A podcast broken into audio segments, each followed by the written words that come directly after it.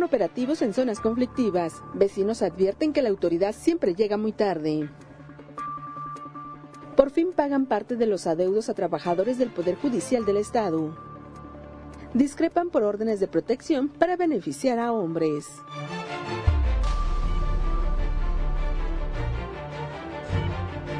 Mega Noticias Colima, con Dinora Aguirre. Buenas noches, qué gusto saludarles. Hoy martes 28 de enero. Como siempre estamos listos para mantenerle informado. Dos minutos antes de las nueve, iniciando transmisión. Mire, el Instituto Nacional de Estadística y Geografía dio a conocer ya sus estadísticas respecto a los homicidios ocurridos en el primer semestre del 2019, de enero a junio. Hemos estado hablando acerca de los homicidios dolosos registrados pues a nivel nacional y nuestra en nuestra entidad. ¿Cuál es la diferencia entre los datos que presenta el Secretariado Ejecutivo del Sistema Nacional de Seguridad Pública contra los del INEGI? Bueno, es que el INEGI, además de las carpetas de investigación que se abren por homicidios, además del número de víctimas que se registran en los ministerios, en las carpetas de investigación, además también hacen análisis de las actas de defunción en los registros civiles municipales respecto a lo que se asienta en dichas actas de eh, pues la razón de la muerte o de las defunciones. Fueron 17.198 homicidios registrados durante el primer semestre del 2019. De estos, 15.391 víctimas fueron hombres y 1.774 mujeres. Prevalece el, el utilizar armas de fuego pues, de diferente calibre, armas cortas y armas largas, entre otras, eh, para acabar con la vida de las personas. 12.399 personas murieron a consecuencia de pues, eh, ser atacados con arma de fuego así la situación y estos pues son los datos luego del análisis que se hace a profundidad. Eh, es por eso que a pesar de que haya concluido ya el 2019, aún no se tengan los registros del segundo semestre. Pero en cuanto INEGI dé a conocer eh, las cifras, nosotros también les pondremos al tanto a ustedes. Es importante conocer, es importante también que las autoridades mantengan estos números presentes porque es necesario que disminuyan. Y como le hemos venido comentando aquí en Mega Noticias, Colima se ha mantenido en primer lugar, en deshonroso primer lugar de homicidios dolosos en la tasa por cada 100 mil habitantes. Por cuarto año consecutivo nos mantenemos a la cabeza. Y en este panorama se arranca un operativo en las colonias al sur de la capital colimense. Un operativo en conjunto con elementos de la Guardia Nacional, la Policía Estatal y agentes municipales. Este operativo pues arranca en la entrada de las colonias Mirador de la Cumbre con el fin de detectar vehículos irregulares. Aquí le hemos estado hablando de situaciones, hechos violentos que se presentan en esa zona, como el ocurrido el pasado fin de semana, en donde desde un vehículo un hombre fue ultimado a balazos, esto por la calle Luciérnagas, en la sección 3 de Mirador de la Cumbre. Eh, ante estas acciones, pues hablamos con los habitantes de la zona, quienes reconocen eh, que las corporaciones pues están haciendo sus recorridos y operativos como este que le señalamos, pero que de cualquier manera los eh, ilícitos, los hechos violentos, pues no disminuyen y se sienten temerosos. Además, reclaman que las autoridades llegan al lugar de los hechos mucho después de que estos ocurren. Hay un poco de inseguridad, porque a cada rato pues hay muertos más para abajo y todo. Y, pero está muy bien el operativo que están haciendo porque este, hay más control sobre los vehículos y motos. Mucho drogadito, mucho delincuente, pues rateros, todo eso. Ah, pues a veces agarran los que no son drogaditos y agarran los que sí, ¿cómo más? Los inocentes y los drogaditos no los agarran. Tiene que tener más vigilancia hacia abajo. De allá vienen. Es así en todos lados, en cualquier colonia, la de los viveros, que vengo de ahí también, que ahí vivo. También ahí existe esto, en todos lados. Pues hay mucho este, a veces se meten con, con cuchillos, con navajas.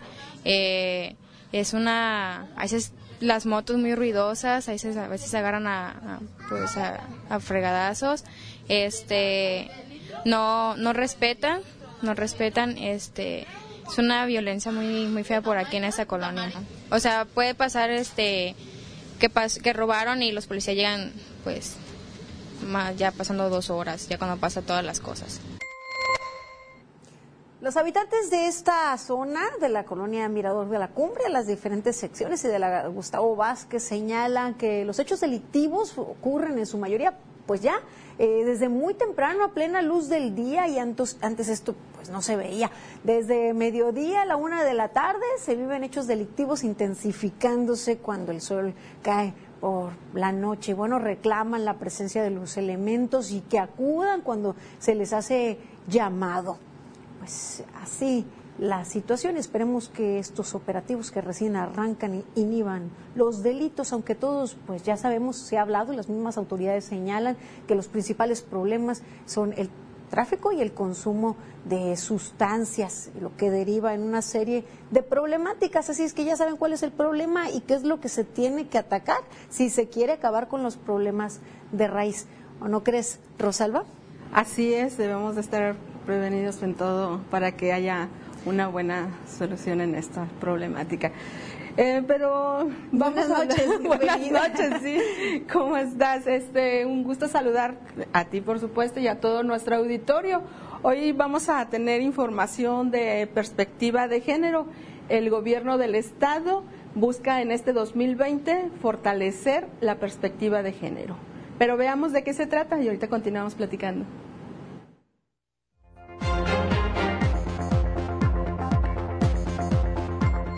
El diputado local Carlos César Farías dijo que en la nueva ley de desarrollo económico se busca detonar el puerto de Manzanillo de tal manera que las vocaciones de desarrollo comercial, agrícola, agroindustrial, forestal, de producción primaria y de transformación tienen la posibilidad y vocación de poder exportar al mundo a través del puerto. La nueva ley garantizará las condiciones para fortalecer la economía del Estado en el escenario actual y futuro, ya que la ley actual data de 1998.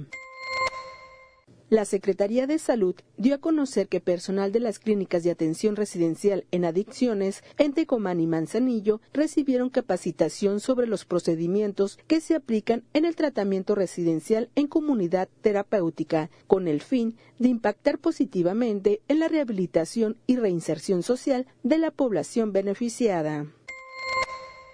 La directora del Instituto Colimense de las Mujeres, Mariana Martínez, llevó a cabo la primera reunión de trabajo de la Unidad de Igualdad de Género con el fin de fortalecer la institucionalización de la perspectiva de género que permita lograr un cambio cultural organizacional en las dependencias y de ello se pueda generar la transversalidad de la política de género para todo el Estado.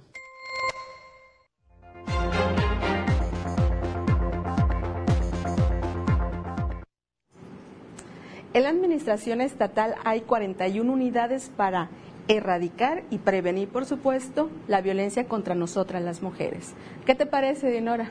Pues es necesario, vaya, algunos no lo consideran así porque tal vez no han vivido la violencia que a veces pues pasa desapercibida eh, la percibe quien es la víctima, por supuesto. Así es, y ojalá que les dé resultados.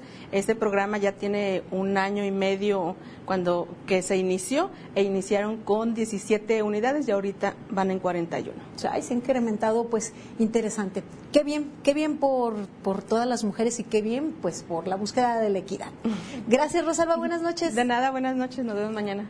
Nosotros continuamos con más información. Recordará usted que a finales del año pasado le hablábamos acerca de los trabajadores del Supremo Tribunal de Justicia del Estado.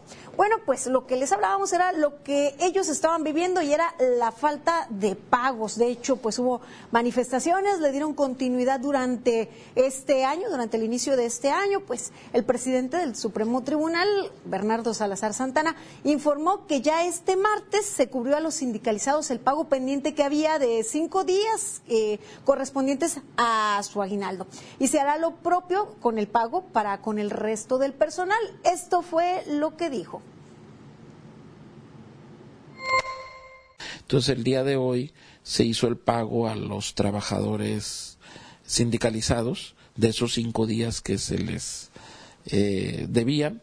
En los días, meses subsecuentes vamos a ir pagando de manera gradual a todos los demás trabajadores que también tienen este derecho y que también se les está deudando.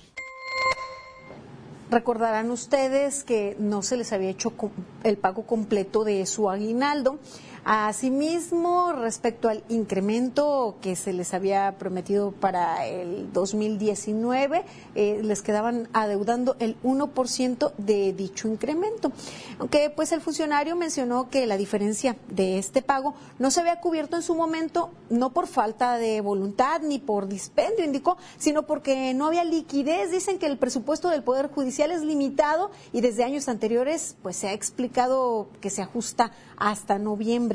Con relación a este 1% demandado por los trabajadores que era retroactivo, que pues se les había, se habían comprometido como parte de su incremento, pues no podrá ser cubierto pronto esto por falta de recursos, pues la partida que se autorizó en su momento en el Congreso del Estado solo cubría un aumento al sueldo del 5% para todo el personal y no se cuenta con el recurso para cubrir esta diferencia. Bueno, pues hay unas buenas y otras malas, ¿verdad? La buena es que recibieron el dinero que les faltaba de su aguinaldo, la mala es que no hay para cuándo les vayan a cubrir ese 1%. Eso se debe de analizar antes de llegar a acuerdos y antes de comprometerse con pues, pagos que no van a poder cumplir. Y es que los trabajadores esperan lo justo, lo acordado. Muchos de ellos pues tienen una carga de trabajo eh, pesada, no es nada ligera,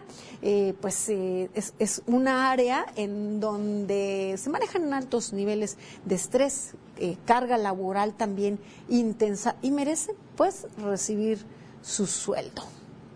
esperemos pues pronto haya respuesta a esa petición porque se les prometió. Esperamos pues que en algún momento se les cumpla. Nosotros vamos a continuar con más información. Recordará usted que en días anteriores les presentamos un trabajo de Meganoticias TVC con relación a el abuso, el abuso sexual, sobre todo el abuso sexual infantil. Ya en aquella oportunidad hablábamos de los legionarios, legionarios de Cristo, pero pues no es el único grupo religioso eh, que se encuentra en problemáticas por abuso sexual y abuso infantil. Recordará usted también que el líder de la religión La Luz del Mundo está detenido en Estados Unidos justo por pues una serie de delitos que involucran eh, delitos sexuales que involucran a menores de edad. Tenemos un trabajo del equipo de Meganoticias TVC, les invito a verlo a continuación.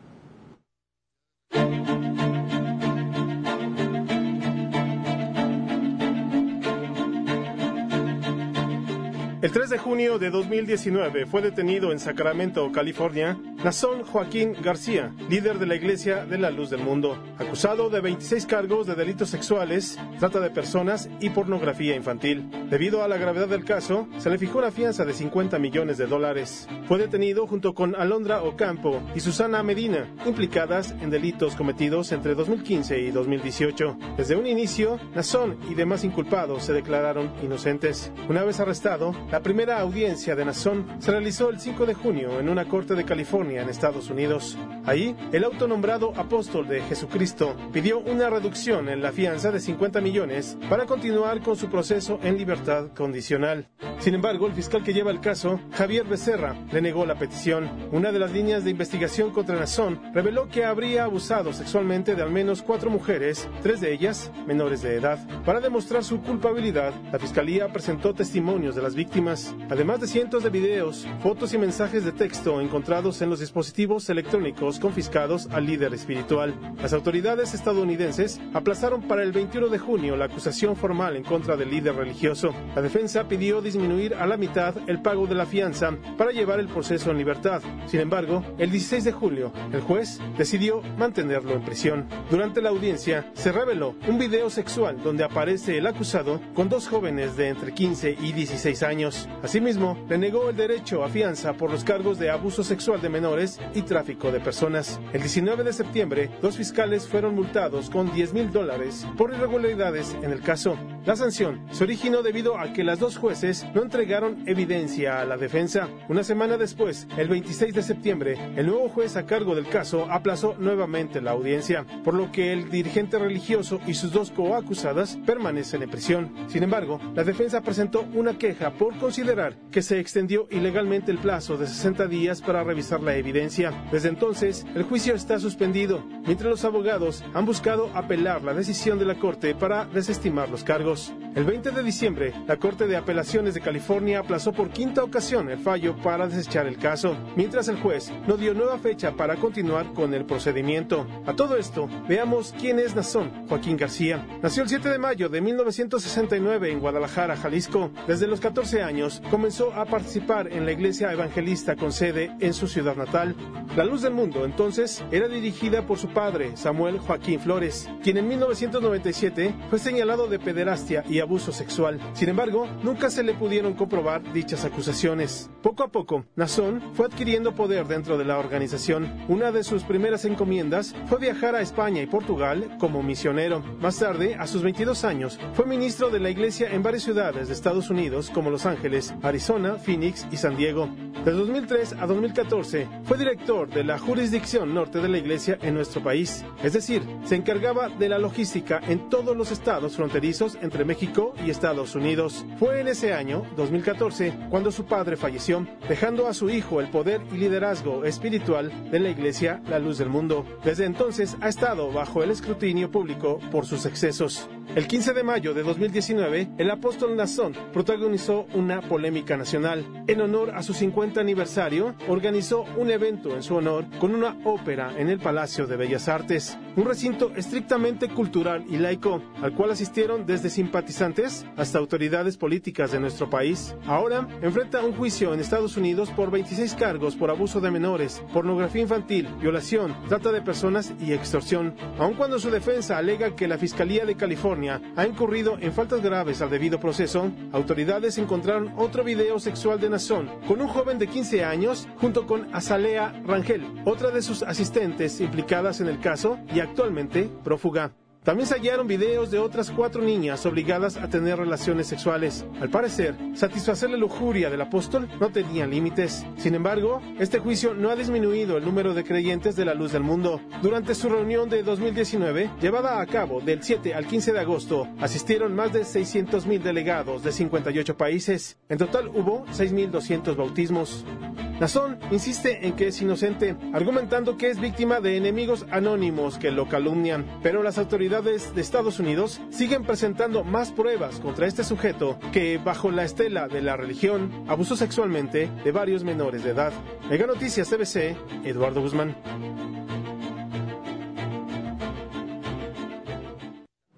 Nadie, nadie sin importar su cargo, pues, o su figura debe estar por encima de la ley. Debe ignorarse, pues, también su posición política, religiosa o social para hacer pagar y cumplir eh, con la justicia. Bien, gracias eh, a ustedes que se comunican con nosotros, nos escriben incluso desde Hidalgo y comentan pues que allí en, en Tula, Hidalgo, dice en el fraccionamiento quema, los policías roban con las patrullas, así pues la situación entonces eh, es algo eh, pues, terrible. Esperemos que las autoridades de, de, de su estado tomen cartas en el asunto. También reportan, dice, por enésima ocasión a los muchachos que viven en la calle Hormiga, ya nos tienen hartos, pasan rugiendo sus motos a todas horas, mañana, tarde y noche, a las cuatro de la madrugada. No entienden que los que vivimos aquí somos personas de trabajo que necesitamos dormir.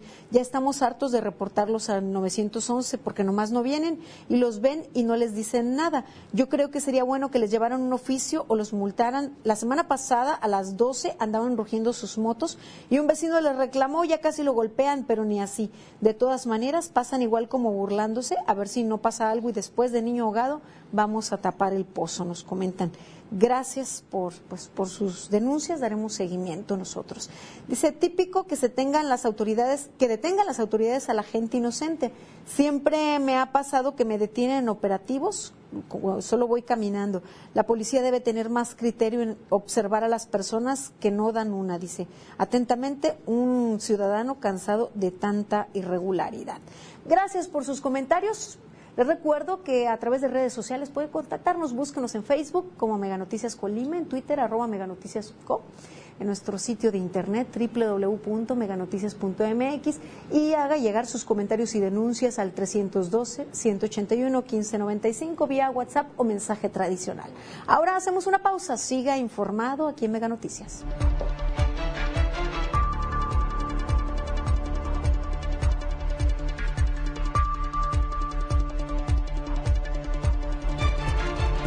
Al volver, discrepan por órdenes de protección para beneficiar a hombres. Paga tus servicios Megacable sin ir más lejos, en cualquier sucursal de OXO de tu ciudad. Es rápido, fácil y se refleja inmediatamente.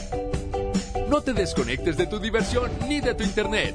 En Megacable ya nada es igual. Llega TV Cortos a Megacable. Disfruta en pocos minutos la mayor selección de historias cortas de Latinoamérica y el mundo. En HD, todos los géneros, programación galardonada y los mejores actores. Pasión, emociones y grandes historias. TV Cortos, ahora disponible en exclusiva por Megacable. Buenas tardes, maestro. Buenas tardes. Vengo a ver lo de las calificaciones de Pedro. Verá, ya reprobó esta materia una vez. Y si lo vuelve a hacer, me lo corren. No habría manera de arreglarnos. Si sabes que está mal, no busques pretextos. Solo haz lo correcto. Mire, si yo apruebo a su hijo sin haber aprendido, le estaré quitando el lugar a otro alumno. Y yo no podría vivir con eso. Todavía puedo aprobar a su hijo. Solo ayúdelo. Ya de veras. Con permiso. Si todos respetamos, bien nos llevamos. Ahora sí, ya se armó. Conmigo, Mega 4.5G, la nueva red de telefonía móvil en México. Te voy a dar más datos en tu celular que nadie. Tendrás redes sociales ilimitadas, dejarás de contar minutos, hablarás todo lo que quieras. Y si tienes internet de megacable, aumentará tu velocidad en casa, sin pagar más. Todo esto en planes desde 200 pesos al mes. ¿Qué esperas? Con Mega 4.5G de Megacable ya se armó. Mega Canal.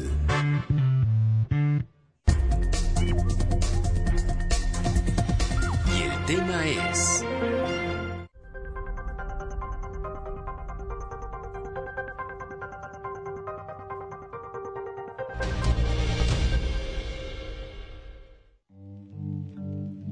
La violencia contra la mujer es una forma de discriminación, vulnera los derechos de la mujer y en su máxima expresión puede llegar al homicidio. En el cumplimiento de sus obligaciones, el Estado mexicano emplea un mecanismo de protección para preservar la integridad de las víctimas, tanto directas o indirectas. Las órdenes de protección son un mecanismo legal diseñado para proteger a la víctima y evitar que la violencia escale y pueda culminar en la muerte. Las órdenes de protección son personalísimas e intransferibles y podrán ser de emergencia preventivas y de naturaleza civil. Pueden ser emitidas por autoridades tanto federales como de las entidades. Para otorgarlas, estas autoridades deben tomar en cuenta la situación en que se encuentra cada mujer víctima de violencia.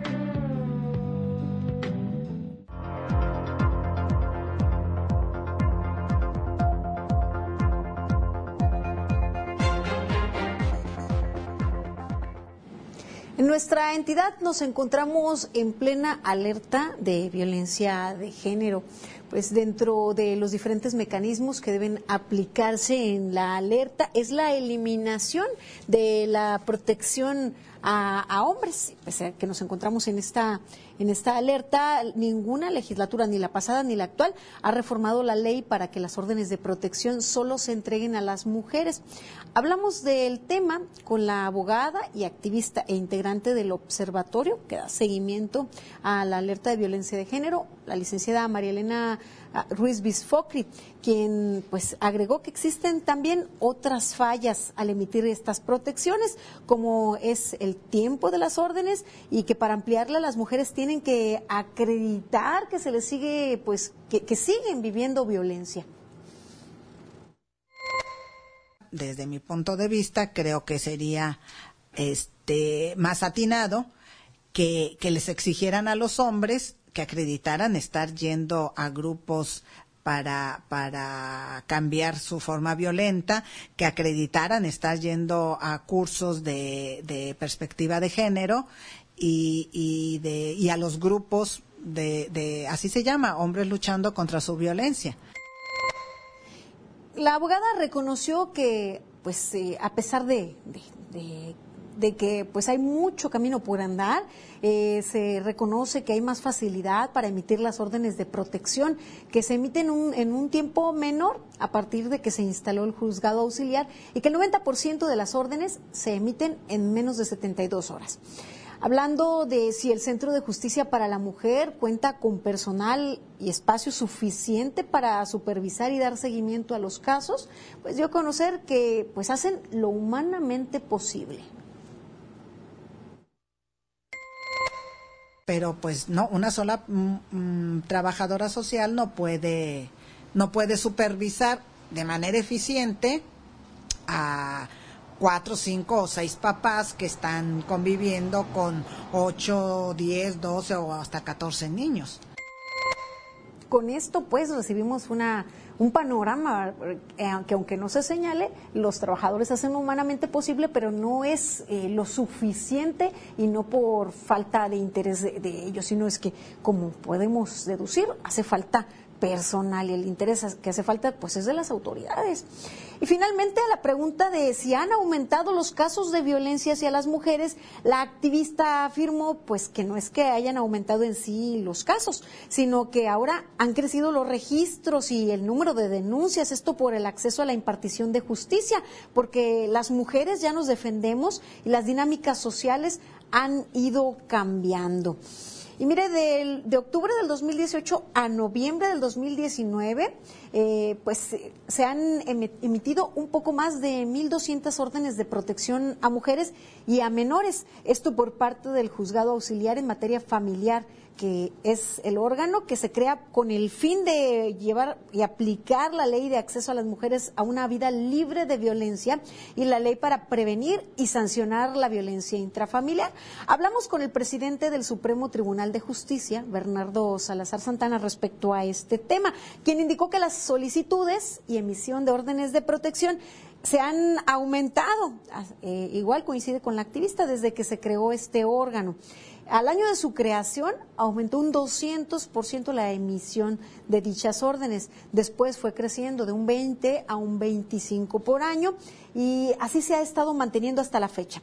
Sobre la pregunta cuestionado de si esto se debe a que el número de delitos relacionados con la violencia intrafamiliar ha aumentado, nos dijo al equipo de Mega Noticias lo siguiente tampoco podemos decir que eso es un reflejo de que hay una actitud en la sociedad de violencia hacia las mujeres o hacia los menores.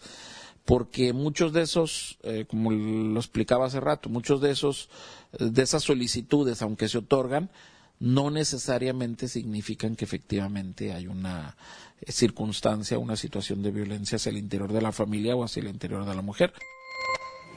Respecto a la demanda por parte de activistas de que se otorgan órdenes de protección inmediatas a hombres en contra de mujeres, el magistrado aclaró que las órdenes de protección que se han emitido para proteger a los hombres o solicitadas por los hombres más bien es en beneficio de menores. No se han emitido órdenes para proteger a hombres adultos, sino para beneficiar a los menores, pues eh, se argumenta que estos eh, menores viven violencia se los podemos quitar, pero tenemos que reforzar el mecanismo, los juzgados tradicionales familiares, para que ahí también las emitan de manera inmediata. Porque si nos circunscribimos a lo que dice el código y a lo que dice eh, específicamente el Código de Procedimientos Civiles, tenemos que abrir un procedimiento. Entonces tenemos, tenemos que buscar la manera de evitar esa situación por la cual se haya un tiempo prolongado en el cual continúe en riesgo el menor. Puntualizó que en algún momento que si los hombres solicitan una protección para ellos, estas eh, misiones de protección no, no ocurren de inmediato, deben tramitar en un juzgado tradicional familiar como una medida cautelar y justificarla para que pues él o la juez valoren lo que se está presentando y decidan de si los hombres son o no víctimas de violencia. Bueno, este asunto podría ser debatible o polarizar opiniones respecto a la protección para para los hombres. Lo que nos concierne, y eso ya será harina de otro costal, un punto que trataremos en otra oportunidad, por lo pronto lo que concierne es la protección a las mujeres, y es un tema en el que las mujeres eh, pues cada vez tienen más información, aunque esta no fluye hacia los sectores de la población en donde deberían, donde hay mujeres pues con menor información, más desprotegidas, que permanecen dentro del seno eh, en, donde viven violencia y que en muchas ocasiones su vida peligra y cuando señalan esto a las autoridades o a los cercanos se minimiza la situación. Pero cabe señalar que la mayor parte de las mujeres que pues han sido víctimas de feminicidios, que han sido asesinadas sobre todo por sus eh, conocidos o exparejas eh, sentimentales tenían una orden de protección, lo cual pues incluso eh, allí hay otro asunto a profundizar. Parece que a las mujeres contra la violencia de los hombres nada las protege. Algo se tiene que hacer al respecto para acabar con esto, para eliminar los feminicidios. Vamos a pasar a otra información. Vamos ahora al pronóstico del clima.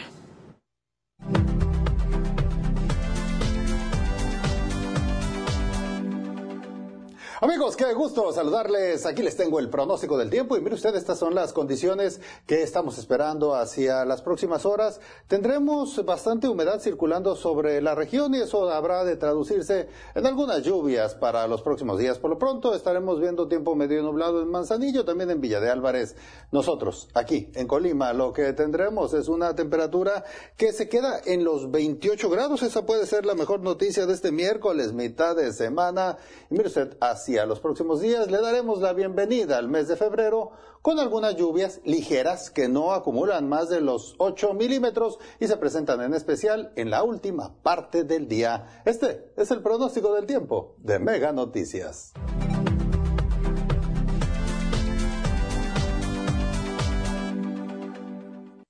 Luego de conocer cómo estará el clima, vamos también a nuestra sección de finanzas.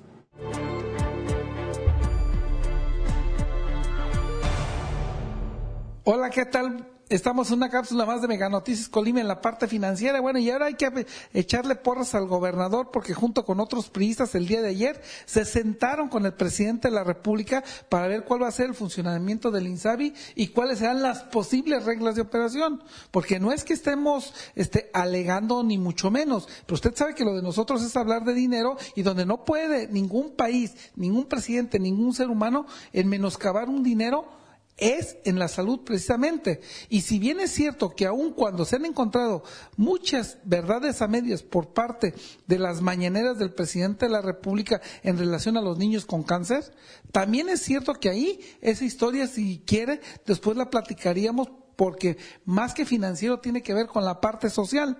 ¿Por qué? Porque sí es un error desde mi punto de vista que tienen a partir de lo que es este la lo que conocemos como la Secretaría de Salud.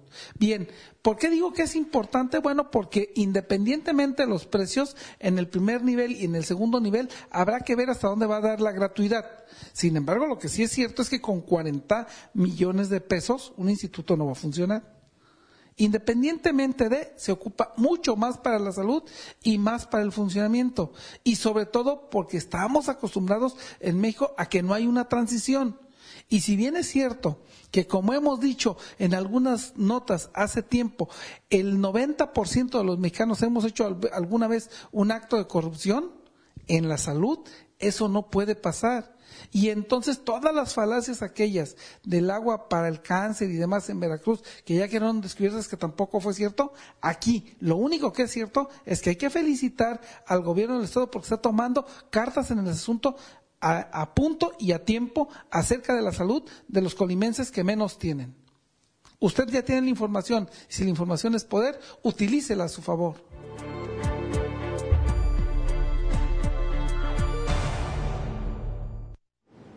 Utilice esa información a su favor. Y bueno, ahora voy a hacer lectura de algunos mensajes que nos hacen llegar al 312-181-1595, gracias a quienes nos acompañan desde Tijuana. Nos dicen, les recuerdo que en Cuauhtémoc, por la calle Ocampo, en la tienda de abarrotes La Chorcha, a dos cuadras de la gasolinera, siguen vendiendo café con alcohol desde las 5 de la mañana. Se juntan aproximadamente de 5 a 10, 12 señores gritando y diciendo malas palabras, además de que obviamente se ponen a orinar en la pública, faltando así al respeto de las personas que necesitamos descansar. Le pregunto cuándo van a intervenir para que esto ya no suceda. Se llama a la policía y estos nunca recurren. Ojalá que investigaran si el dueño de esta tienda tiene permiso para la venta de alcohol y que respeten los horarios. Nos comentan también, nos dicen que habían reportado eh, un una fuga de agua por aquí, por mi casa, dice, y hasta ahorita Ciapacop no ha hecho nada, ya tiene como cuatro meses y la fuga aquí sigue y es agua potable, nos comentan. Bien, vamos a hacer una pausa. Yo les invito a continuar informado aquí en Mega Noticias.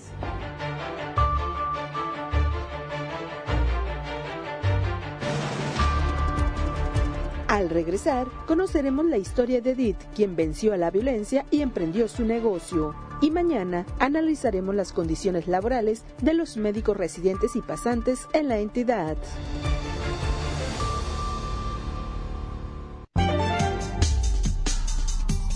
100 palabras de Ulises Zamarroni.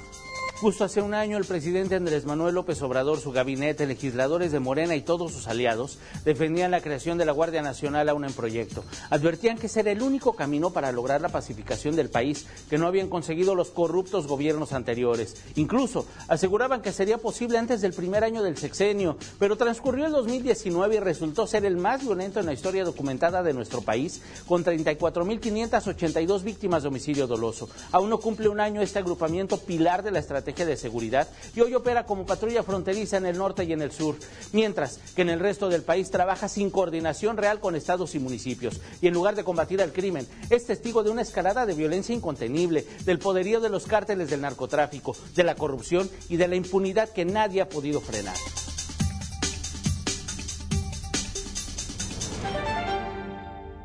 ¿Estás seguro de que te quieres cambiar a Megamóvil? Obvio. Y la bronca de avisarle a todos tus contactos y aprenderte otro número. ¿No has oído de la portabilidad? Cobertura nacional, 6 gigas, redes sociales, mensajes y llamadas ilimitadas y 10 megas más en el internet de tu casa por solo 200 pesos al mes. Cámbiate Mega Móvil ya.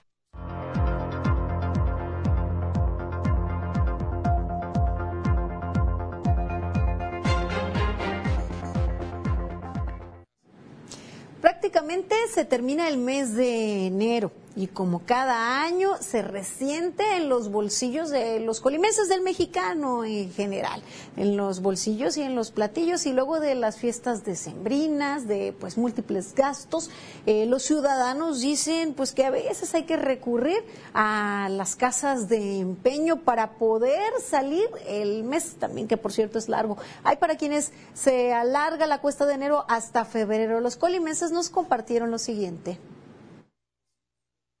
Pues trabajoso, amigo, como donde quiera ahorita. Esta cuesta muy dura, gracias a los gobiernos que tenemos, Nos, nos están cerrando puertas o donde quiera, con tantos impuestos, tantos papayes que hay. Bajó la chamba. y a veces se ven uno en la necesidad de empeñar algo para salir adelante. Pues bien, bien más o menos.